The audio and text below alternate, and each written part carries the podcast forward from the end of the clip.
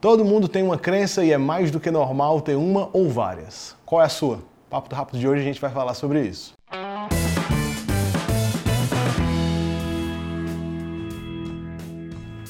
O mundo que a gente vive hoje é repleto de informação de todo tipo para sustentar qualquer tipo de opinião. A internet não criou nenhuma dessas teorias das conspirações ou fake news, apenas ajudou a divulgá-las mais rápidas.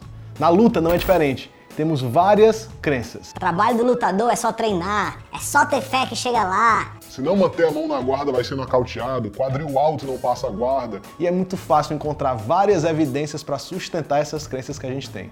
É fácil pegar um exemplo de lutadores que se dedicaram a treinar constantemente para chegar num grande evento ou colher entrevistas de atletas altamente determinados que sempre acreditaram que chegariam lá.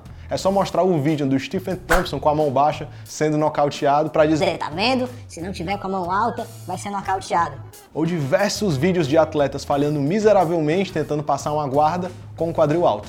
Isso se chama viés de confirmação. E o viés de confirmação, segundo o Wikipedia, é a tendência de se lembrar, interpretar ou pesquisar por informações de maneira a confirmar crenças ou hipóteses iniciais.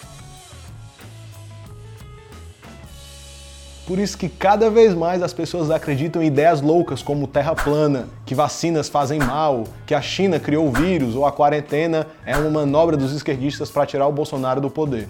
O viés de confirmação simplesmente nega a história de vários e vários atletas que treinam muito, que se dedicam e que nunca chegaram lá.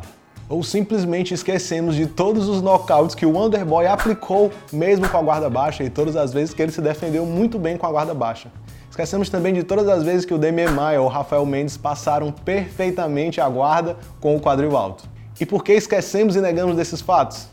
Porque eles não sustentam as nossas crenças. A gente quer acreditar no que a gente já acredita. A luta está cheia dessas crenças. O que é certo ou errado, como deve ser feito, como não deve ser feito, e às vezes a gente esquece que cada situação é uma situação. Por exemplo, vender lutas com trash talk funcionou muito para o Sonnen, mas não parece o melhor caminho para o Kobe Compton. Vender lutas pela porrada ou a guerra dentro da jaula, como o Jungle Fight faz, foram uma fórmula de sucesso desse evento. E ao longo dos anos, a gente tem visto que isso não é uma regra. Existem outras formas de vender uma luta. Fica a reflexão: qual dessas opiniões e crenças você tem sustentado loucamente? Espero que não seja da Terra plana. E falando sobre luta, o estilo de luta, não existe um certo e um errado. Existe o que funciona e o que não funciona.